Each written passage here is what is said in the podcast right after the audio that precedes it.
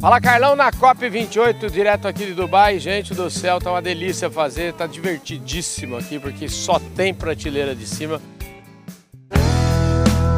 Podcast Fala Carlão.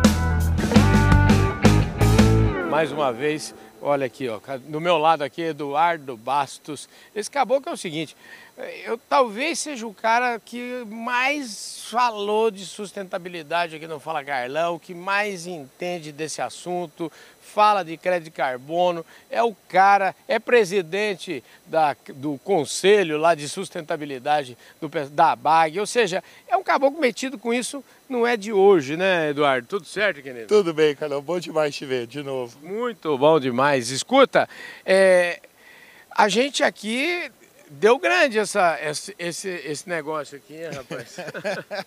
a maior cópia, a maior delegação da história, o maior número né, de visitantes da história e a maior delegação do Brasil da história. Rapaz, esse é tema. Bom, o tema entrou para valer em todas as agendas, né? Quando você hoje não tem uma agenda, seja ela de governo, seja privada, que não inclua esse tema de sustentabilidade. E, e eu acho que para você deve ser muito legal. Eu queria que você começasse essa entrevista falando sobre esse tema. Antes da gente abordar as coisas que vocês estão fazendo, como é que é a sua sensação como profissional, como, enfim, a satisfação de, de repente, esse tema, quando você começou a falar dele, talvez fosse um patinho feio da história, né? Como é que é? Exatamente. Olha, se a gente olhar para trás, essa é a minha 15ª COP. Uhum. E ninguém falava disso, né? Assim, uhum. falava, obviamente, de carbono, mas era muito focado em petróleo, em gasolina. E é importante, 73% da emissão do mundo ainda é ligada ao combustível fóssil. Então, uhum. esse é o principal tema ainda. Mas a agricultura ela tangenciava as discussões e geralmente como vilão. Uhum. E a verdade é que a agricultura bem feita é o mocinho desse filme. Então, é, mas demorou, demorou para o pessoal achar que a gente era, era, era, era o, o mocinho. Então, é, é, muito bacana ver esse avanço, é, ver o quanto que o setor também foi amadurecendo. É, a gente encontrava dois, três representantes do agro em COP. Uhum. Né? Hoje, pelo menos aqui, deve ter uns 300, fácil é, da delegação de quase 3 mil brasileiros. Então, tem muita gente trabalhando nisso no agronegócio, muita gente trabalhando para mostrar que o Brasil é uma potência não só agrícola, mas também ambiental. E, e, a gente demorou para entender que ser uma potência agrícola não exclui ser uma potência ambiental. Entendi. E que essas duas coisas juntas é que fazem a diferença para o nosso país, para a nossa população, mas para o mundo. E é isso que é a parte bacana aqui, né? Agora, a gente, já que a gente, vamos continuar nessa conversa, porque eu acho que você é o cara que pode nos ajudar a entender melhor e desenhar isso, né? Porque a gente, é, em algumas discussões que eu já tive, conversei com muita gente aqui, se a gente não tomar as rédeas desse tema, se a gente não participar das discussões efetivamente, até eu sempre sinto aqui a falta que eu sinto de ter mais produtor rural aqui, produtor rural está inserido nesse tema. A gente não corre o risco de a agenda que você acabou de falar, que a gente era considerado vilão de a gente, ao invés de ser a solução, de ser enxergado como solução, a gente correu o risco dos ricos ainda falar para a gente, escuta, mas vocês é que são parte, quem tem que pagar são vocês. A gente não corre esse risco, não? Corre demais. Tem um termo no, em frigorífico, é feio, mas, mas ele é muito verdadeiro, que diz o seguinte, se você não é o açougueiro, você está no gancho. e a gente tem que sempre pensar nisso. O que, que a gente quer ser? A gente tem que estar tá lá trabalhando a carne, né? Uhum. Então, é, esse é o desafio que a gente tem também, como brasileiro, como setor, de estar tá participando das ações, de pautar as discussões e não ser pautado. É, e, e, de novo, se você não nem sequer participa, senta na cadeira, como é que você quer pautar? Não vai pautar. Então, acho que esse também é um sinal importante para nós. É, daqui dois anos a gente tem uma COP no Brasil uhum. e o que, que a gente vai mostrar para o mundo? Ações concretas, mas principalmente colaborar e, e laborar, labore, né? Tem pró-labore, né? Laborar é trabalhar, colaborar, trabalhar junto. Então não é só escrever um monte de papel bonito, virar as costas, vai embora, daqui dois anos a gente se encontra. É trabalhar e dizer, pô, e agora? O que, que nós vamos fazer como cadeia, como setor? todo mundo junto para restaurar a pastagem degradada, para fazer mais ILPF, para fazer plantio direto, para usar biológico. Gente do céu, a gente sabe fazer isso. Agora, como é que a gente faz mais, mais rápido e, por que não, ensinar o mundo tropical o que a gente fez no Brasil. Essa revolução que a gente fez nos últimos 40 anos, a gente brasileiro acha que é normal. Não é nenhum outro país é, do, mundo, do mundo tropical fez isso e nenhum país no mundo fez em 40 anos. Né? Os países no hemisfério norte fizeram essa revolução, mas demoraram mais de 100. A gente não, a gente fez rápido. Olha que legal, por que, que a gente não pode ensinar, ajudar outros países a fazer isso? É isso, para isso também que serve uma COP.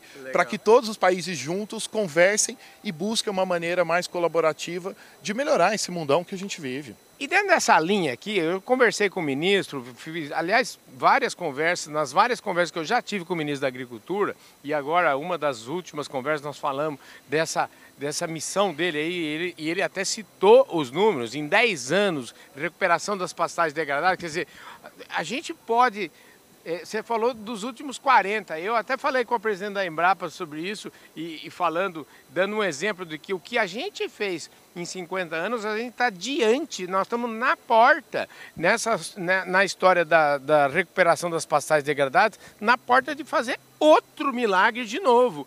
E, e talvez muito mais rápido do que a gente possa imaginar. Né? Olha, pela, pela Apex, a gente tem um programa, né, o Pan Agro, junto com a BAG. A BAG é um dos, dos, dos parceiros de muito tempo. E eu tenho rodado bastante o mundo. Agora, faz um mês, a gente foi para a Europa, Bruxelas, Londres, exatamente para dizer isso.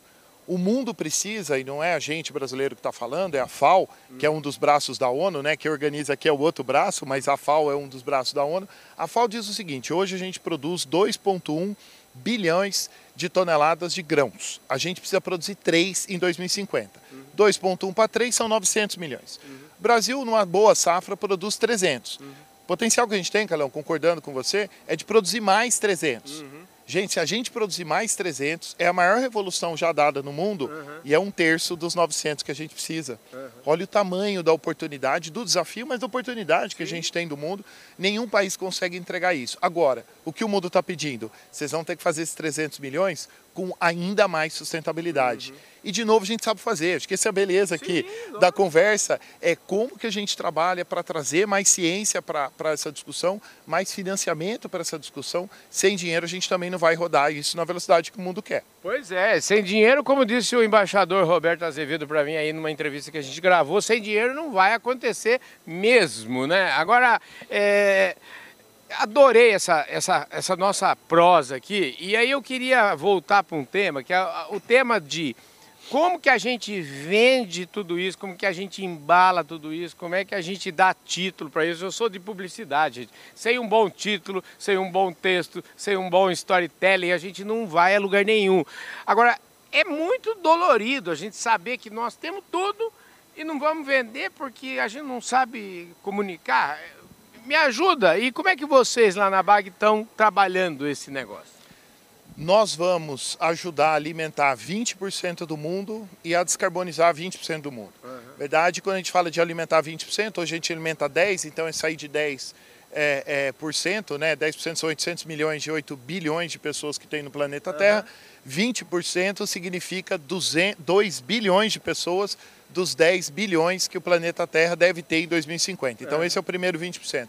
O outro 20% é o mercado mundial deve rodar em compra na ordem de 5 bilhões de toneladas. A gente fala gigaton né, no mundo de uhum. carbono. O Brasil pode produzir 1 giga na agricultura. Então, por isso que é o 2020 que é mais fácil explicar para o mundo, para as pessoas, para quem está em casa, para entender, uau, nenhum outro país consegue fazer essas duas coisas ao mesmo tempo. A gente consegue, mas de novo, com muita parceria, com muito trabalho conjunto no chão, não é só aqui. Aqui é importante para a gente levantar recurso, para a gente levantar políticas públicas, mas a verdade é que o, o, mundo vai acontecer a hora que a gente estiver de volta lá no Brasil, podendo conversar com os produtores, que eu concordo com você, ainda falta, falta muito, falta ter muito mais produtor aqui, mas é uma questão de tempo também. Acho que aí é convidar né, todo Sim. mundo para participar e a gente vai fazer um trabalho muito legal aí nos próximos anos. Top de linha. Vem cá. Agora, você falou de gigaton, a gente já está começando a mudar até o vocabulário, né? Porque eu acho que é isso que a gente precisa entender, o produtor rural precisa entender, é que na medida que a gente vai ficando bom nas coisas, e o, e o Brasil é muito bom no agro, a barra também sobe, né? Então, assim, quem é muito bom, para melhorar, muitas vezes demora, mas precisa melhorar. Eu acho que esse é o ponto, né? Eu falo sempre o seguinte: a hora que a gente decorou todas as respostas, o povo começa a mudar todas as perguntas, né, Eduardo? Não é não? e é assim que é a vida, né? Esse é o aprendizado incrível. E todo setor tem os seus, os seus nomes, né? Aqui na COP a gente ouve muito falar de escopo 1, 2 e 3, falar de inset, em offset, em NDC.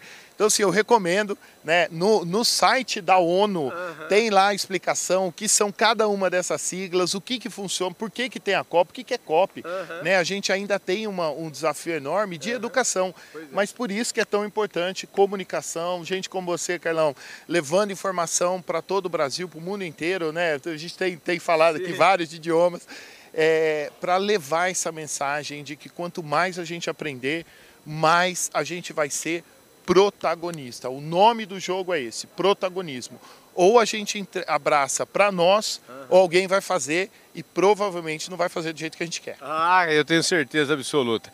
Ô Eduardo, show de bola, conversa top de linha com você. A gente podia ficar falando do restinho do, da cópia aqui. Escuta, agora me atualiza aí. A história do, do carbono. Você é o cara que me ensinou aí, eu acho que talvez a primeira entrevista que eu fiz sobre carbono foi você que fez o desenho para mim e eu queria saber como é que anda esse mercado. É, muitas, muitos produtores às vezes me perguntam: ó, oh, eu vou poder ganhar dinheiro com carbono, vou poder vender carbono, como é que funciona isso? E você parece estar metido aí em mais uma iniciativa nesse segmento. Para a gente concluir, eu queria que você falasse sobre isso.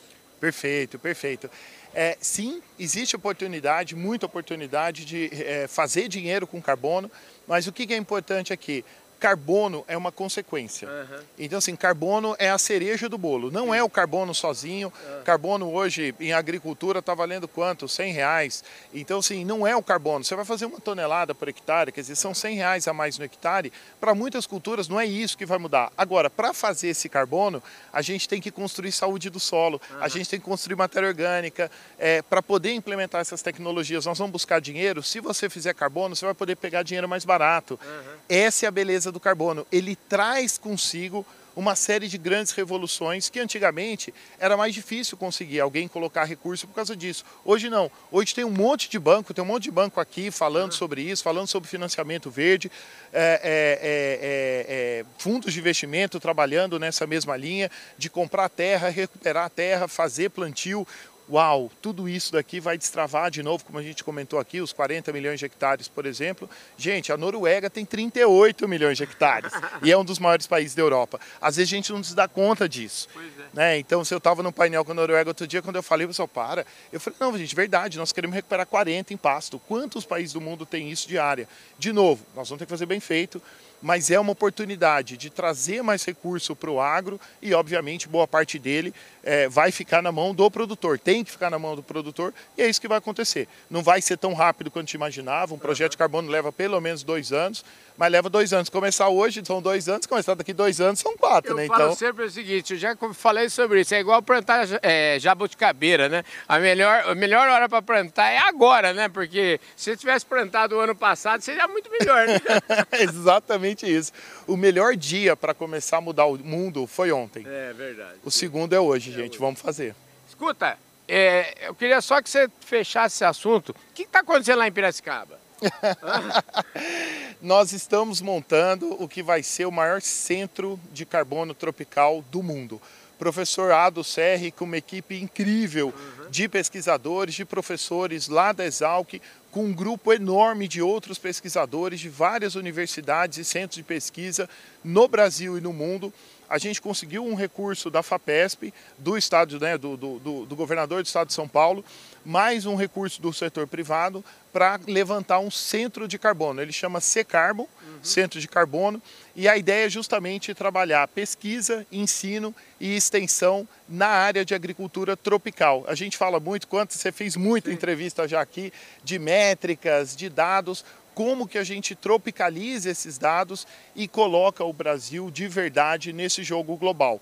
O jogo foi feito, foi montado pelo hemisfério norte. Uhum. Quem fez isso foi europeu, foi norte-americano, é, é, foi chinês, não foi a gente. Sim. E agora a gente é protagonista nisso também. Então a gente hoje tem uma parceria com várias universidades do mundo, mas a partir de Piracicaba levar informação de boa qualidade, ciência de boa qualidade para aportar em parceria com o Embrapa, em parceria com vários outros parceiros super relevantes em pesquisa e desenvolvimento no Brasil e no mundo, mas o centro aqui, a ideia é gerar boa tecnologia para embasar as melhores decisões dos produtores, dos formadores de política pública e dos financiadores. E com isso a gente ajuda a acelerar essa revolução, que eu não tenho dúvida, Carlão, vai acontecer. Show de bola, né, gente? Ei, fala, Carlão, bom demais da conta, viu? Fico entusiasmado, viu, Eduardo? Eu adoro é, notícia boa e notícia boa é aqui no Fala Carlão. Vocês já perceberam, né? Obrigado, viu, Eduardo? Obrigado você. Top de linha. Eu falei aqui com o Eduardo Bastos, um cracaço aqui, 15 cópias. É, aonde foi a primeira cópia? Você lembra não? a, a, a, a primeira, primeira, que eu fui 15. ou da, da, Não, a primeira das 15 que você foi. Foi Rio ah, 92. Ah, claro. E você sabia que eu fui? Ah, eu, mentira. Eu tava lá na Eco 92. Eco é 92, Eco o Rio 92 para quem é de lá, né? O povo uhum. fica bravo. Mas eu estava entrando, né? Foi meu primeiro ano de Exalc lá, é. novão, tudo, e vamos lá, vamos lá, achando que era lindo, mas na minha cabeça era só uma farra, tudo não entendia nada, né, gente? Imagina, novão, 18 anos, nossa senhora. Parabéns, Eduardo. Show de bola. Gente do céu, esse é mais um Fala Carlão, que direto da COP28, a gente está em Dubai e queria novamente agradecer Grupo Public, agradecer a revista Agro Revenda, agradecer Ubifol e agradecer Datagro Markets. Você deve conhecer o povo da Datagro, o povo que entende tudo, viu? Sabe tudo que você precisar, viu, Eduardo, de é, dados de commodity, os caras têm tudo. Família Nastar é amiga de muito tempo, né? é isso aí, gente. Um beijão para a família Nastar e um grande abraço para todos vocês. Um abraço para todo mundo lá da Ubifol também. A gente se vê com certeza no nosso próximo programa.